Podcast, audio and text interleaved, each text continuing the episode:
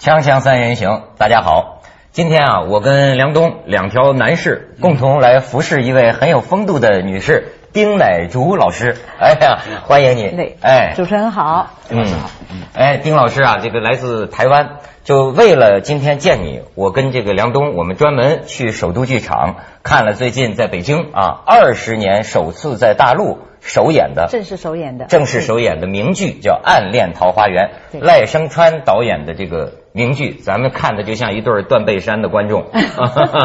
嗯，之前因为我们很很浅薄，就不太了解。对那那天呢，我是经之前恰好有一天呢，我经过了这个首都剧场门口的那个十字路口，就看见《暗恋桃花源》这个这个广告牌了。嗯哎，我说哎，蛮有意思。瞬瞬间的一秒钟之后，第二天你就告诉我说，哎，我们可以去看。所以呢，就是我觉得生活里面呢，总是有这种的恰好对的这样的一种状况。对恰好的状况，嗯就是我们都是吃恰恰瓜子长大的人。对，但是你忘了说，实际上看戏的时候你迟到了。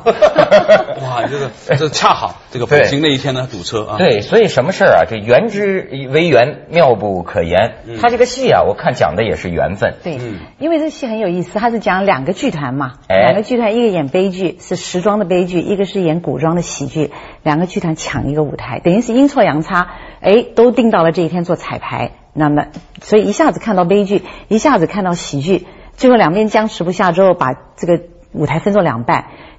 左边演这个呃喜剧右边演悲剧，嗯然后你会发觉两个剧会演到一块儿，对，有时候还会串台，是吧这？也是这两个团的一个缘分吧，让对他们可以在那一天啊，居然最后演出了一一一出戏叫做《暗恋桃花源》。没错，喜剧的那个角色呢，跑到这个悲剧的那个排练区去，喜剧这边的人还加一句：“你到那边会影响人家家庭的生活。”所以全场就笑。我看这个的体会啊，我想起这个弘一法师临终前写的那四个字，哦。叫“悲心交集。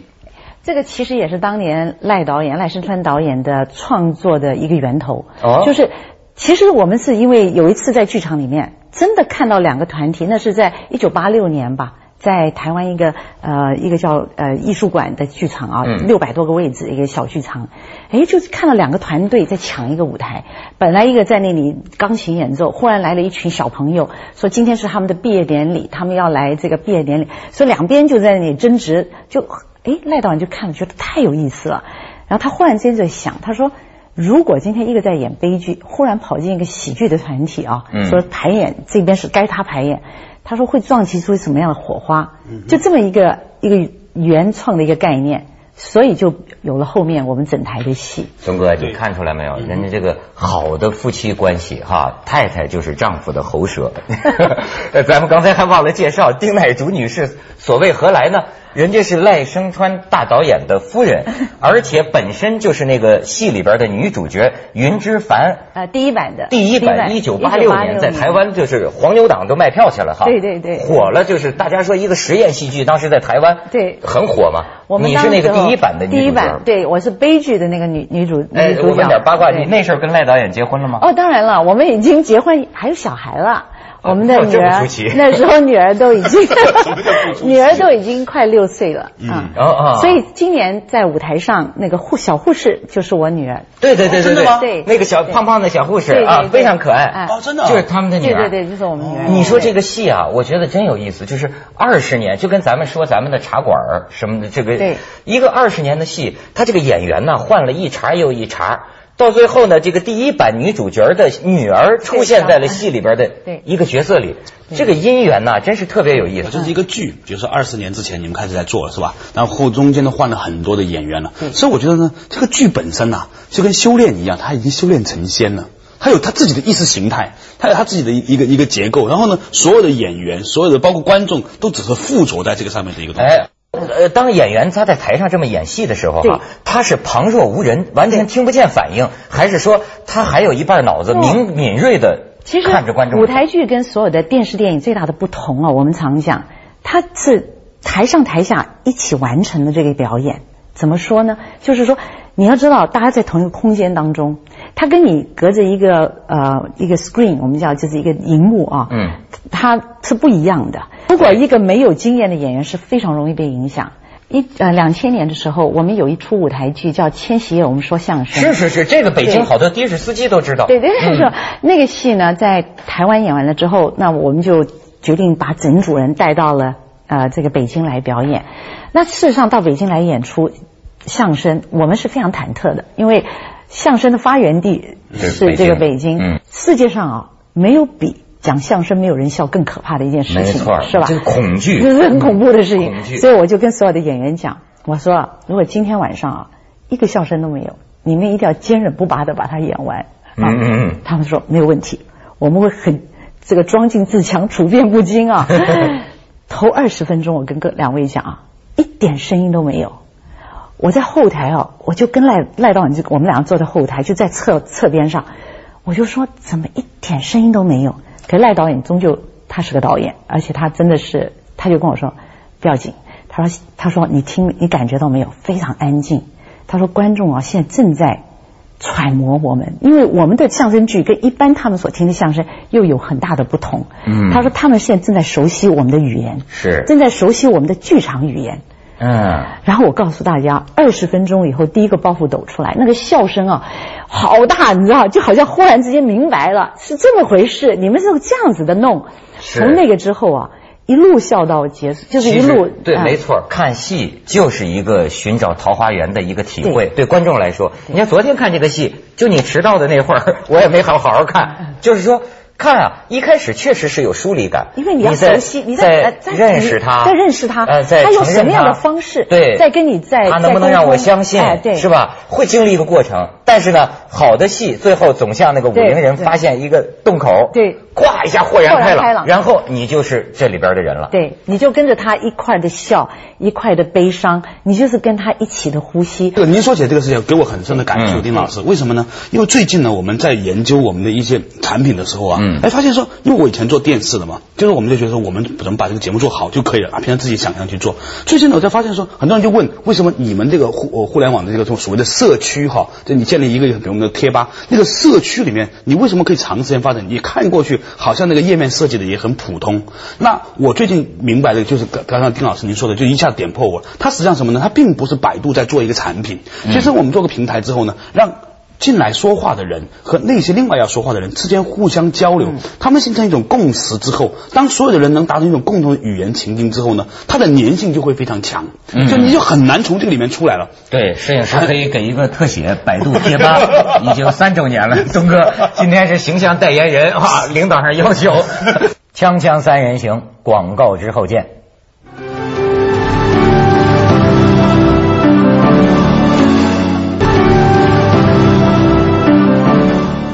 刚才讲到啊，这个剧场，嗯，我还听过一种说法，是赖导演还是你说的？嗯，说这剧场有灵魂。对，其实每个空间啊，我们常常去演戏的时候就会发觉，你知道每个空间啊都有它的个性。啊，剧场啊，你说真的有有的剧场啊，它特别的，就是有一种好像呃好玩的东西，你一进去你就觉得这个剧场很好玩；有的剧场你一进去你就觉得很严肃。我举个例讲，首都剧场是严肃的。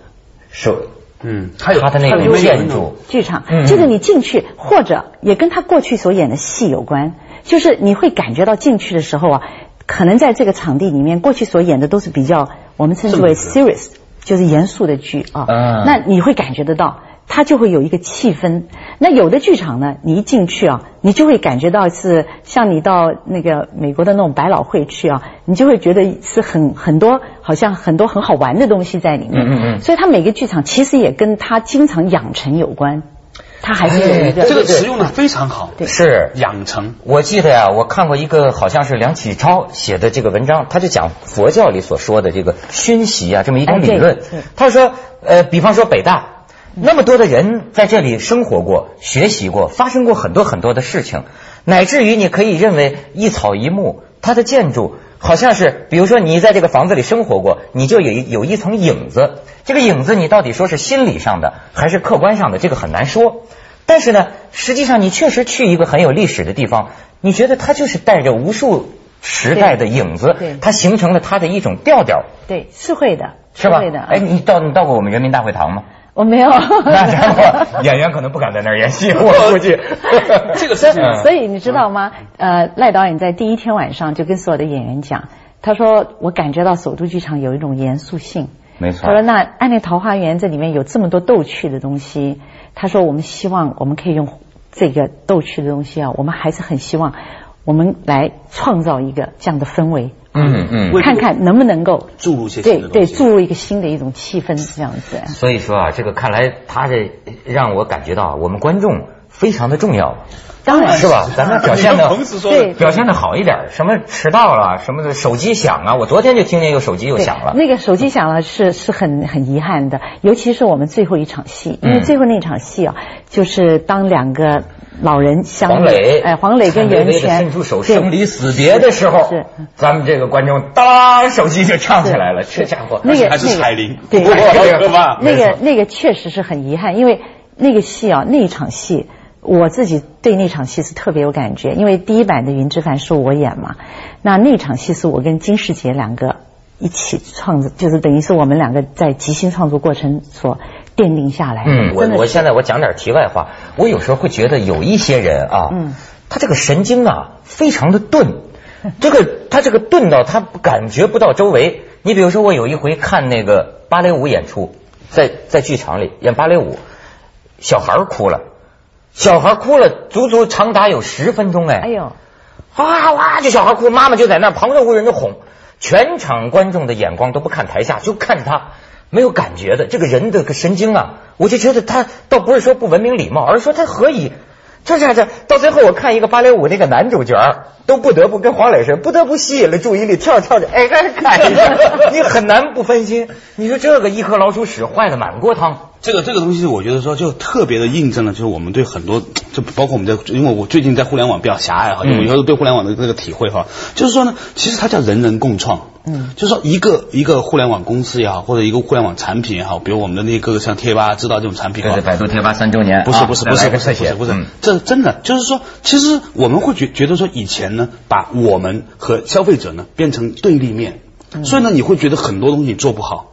后来你发现说，如果你能把它 involve 进来，你让它成为你一块共同生产的东西的时候呢，那么这个东西就会变成无坚不摧。最近有一个很流行的概念，被大家嗤之以鼻的，叫 Web 二点零，互联网二点零时代。它的本质呢，就是说呢，让消费者变成生产者。嗯，就是信息，比如说你知道最近有一个 Wiki 叫做 Wiki 的一个一个网站，百度我们有一个叫百科，就是每一个词条啊，丁乃竺也好，赖声川也好，每个人都可以写。你说他们桃花源也有个八了？对，就有八，就是说每个人呢都可以对这个东西去写。关于他的看法，然后呢，描述完了之后呢，就是一个超脱于您之外，超脱于赖导演之外，已经成为他有自己的一条一个生命。对，他是一个生命体。对，然后这个生命体是所有的什么叫共叫众生意志的集集集合。我注意到的还是他们台上的这个演员，因为你知道他这个二十年呢，很多演员成为他一辈子心里的一个美好回忆。你像是最早演这个江江滨柳的那个金世杰，我就看他写写回忆，台湾的那个老演员。了，现在是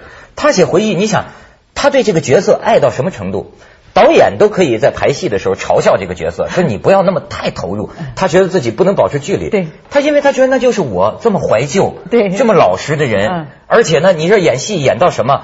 就是说，为了对女演员产生新鲜感、陌生感。我在开戏之前不要见这个女演员，但是他们非让我给这个女演员帮忙染头发。嗯，他说这个对我的情绪培养有好处，因为看着这个呃云之凡的黑发在我手里慢慢变成白发，我的心里顿生酸楚。甚至他想到他缠绵病榻的时候，对老年人多么可怜的心情。他说我抽支烟呐。觉得有点心跳气喘的，我马上就想到这个呃江滨柳老年得了病，可能前一天还很屈辱的，比如说被护士洗屁股啊或者什么的，感受到屈辱的？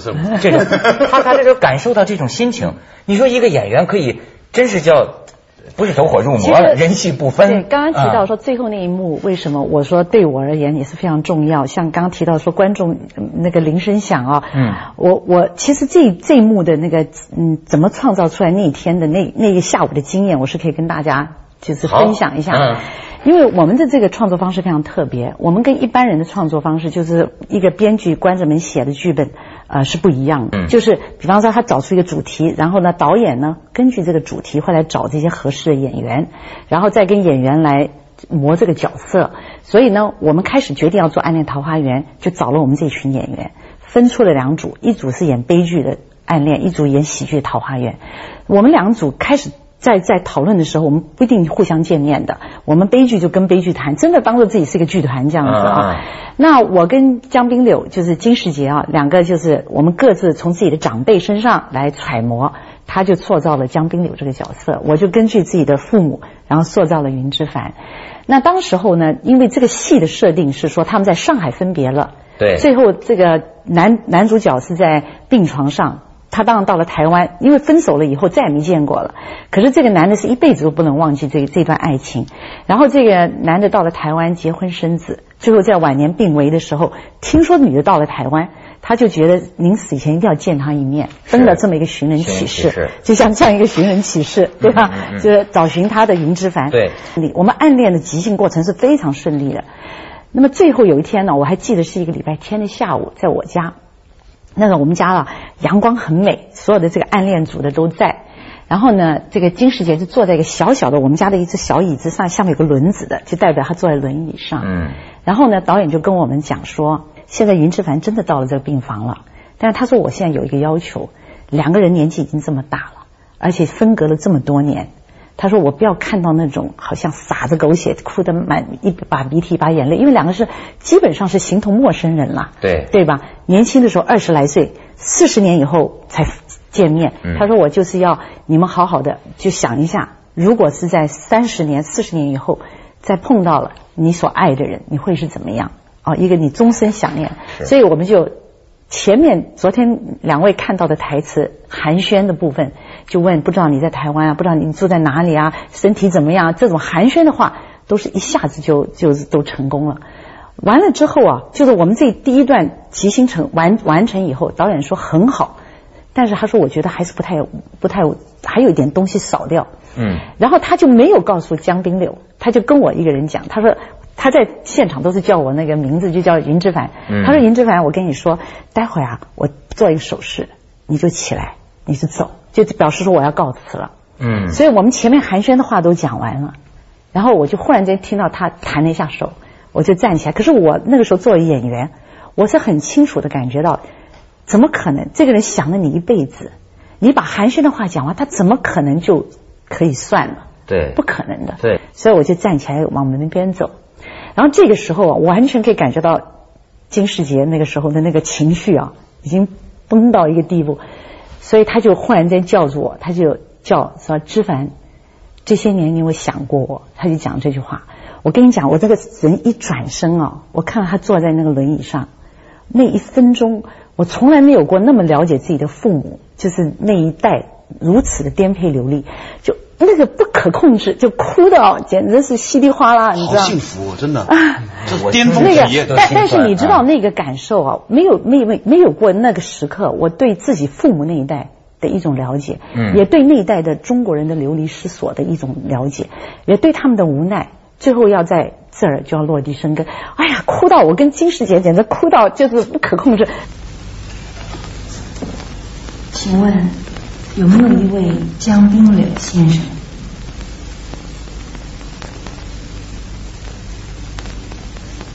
好大一个上海，我们可以在一起。一个小小的台北，冬天来到了，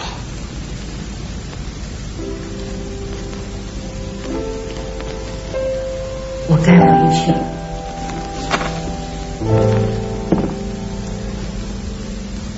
儿子还在外面等我。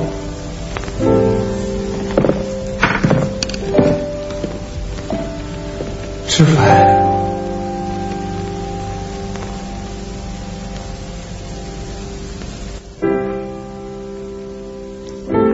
这些年，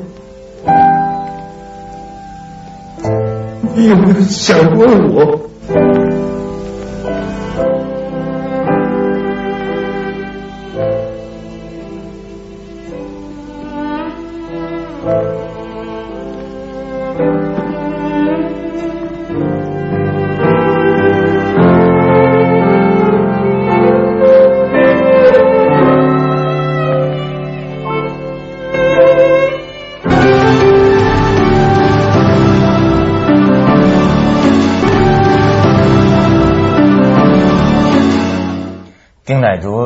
真是有演演绎的功力啊！你想讲一个故事，能够让东哥引气啊？这个 我是觉得是什么呢？就是说，其实呢，很多人呢、语言是不能传达东西的，像丁老师之前说的，语言有无奈的。嗯但是呢，在语言之下呢，它有些情境，这些情境呢是很容易让人家被调进来的。嗯在调进来的过程当中呢，你就当你进入这样的一个游戏规则和轨道的时候，哎很多东西就是在这个游戏里面。你就掉进桃花源了。我跟你这个体会一样，戏剧就是这样。开始人不相信，你只要让他一进入啊，进入了一种自由境界，就是怎么弄怎么有，让他笑他就笑，让他哭他就哭，他完全被你控制。我昨天在剧场里啊，可以感觉到可以感觉到。对，其实我觉得当年我们这一群人，呃，有一种很纯粹、很单纯的，就是觉得我们希望，真的希望就是创作一些好的东西跟大家分享。我们自己是真的觉得舞台的这个就好像是一个平台一样，它是一个一个平台，我们很有幸可以在这个平台上定期的可以跟观众做沟通，像是一个论坛一样。那我们自己觉得，其实从我们心中，我们真的感觉到，拥有平台的人呢、他是要谦卑的，你知道吗？哎，您说的太对了，真的是这样的。就是最近的时候，不对不起啊，我真的是我不要提我们公司的名字了。就是我们在做的过程当中的时候呢，发现呢，因为你在平台上，你可以听到不同的声对音，所以呢，你越听多一个声音的时候呢，你就越觉得自己的渺小。嗯，到最后呢，你就变成叫叫就四个字可以形容，就只能叫厚德载物，只能厚德载物，厚德载物承承承载嘛，对不对？就是厚德载物。你要有一种更宽的啊，更宽的一种，就是坤卦八卦里边讲，这个厚德载物就坤大地，就是大地。你看它这个含藏一切，藏藏污纳垢啊，什么垃圾都可以，他都容受。就是我们从东哥现在扮演的这个角色是吗？但是你你不得不承认，就是现在的互联网上哈，就是说很多人都说，哎呦，这百度上面又有又有些品质良莠不齐的帖子啊，或者怎么样。但是我们后来认为，重点在哪里呢？重点在于说，可能对于你来说它是劣质的东西，对于别人来说它是有价值的。嗯互联网要的要的特性就是说，让合适的人找到合适的东西。